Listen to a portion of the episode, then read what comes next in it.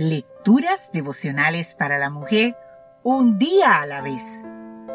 Cortesía del Departamento de Comunicaciones de la Iglesia Adventista del Séptimo Día Gascue en la República Dominicana. En la voz de Noemí Arias. Hoy, sábado 4 de abril, de mendiga a derrochadora.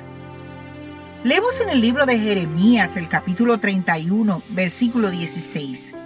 Reprime del llanto tu voz y de las lágrimas tus ojos, porque salario hay para tu trabajo, dice Jehová.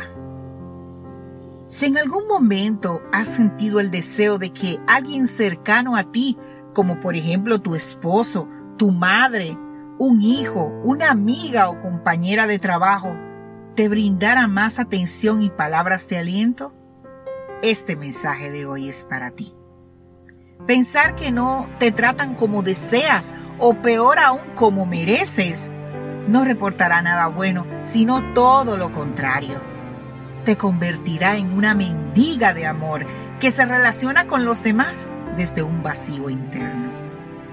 Te verás a ti misma como una víctima y no como la protagonista de tu vida que tiene a su disposición el poder de Dios, del Dios del universo. Ya sé que es una tendencia humana y que al fin y al cabo somos seres humanas.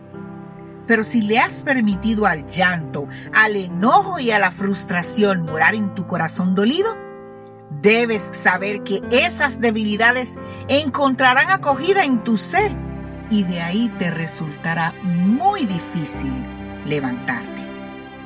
Estarás permitiendo que tu egoísmo ahogue el amor y que tu vanidad imponga a los demás que obligatoriamente te amen, te valoren y transiten por tu vida, susurrando a tus oídos las más bellas palabras. Esa es una posición a que a toda costa tienes que evitar. Einstein escribió, comienza a manifestarse la madurez cuando sentimos que nuestra preocupación es mayor por los demás que por nosotros mismos. En otras palabras, dar vueltas y vueltas mentales en torno a mí y a mis circunstancias es una muestra de inmadurez.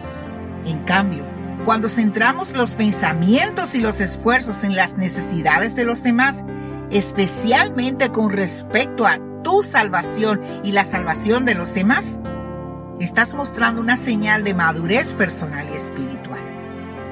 Confucio también escribió, aquel que procura asegurar el bienestar ajeno, ya tiene asegurado su propio bienestar.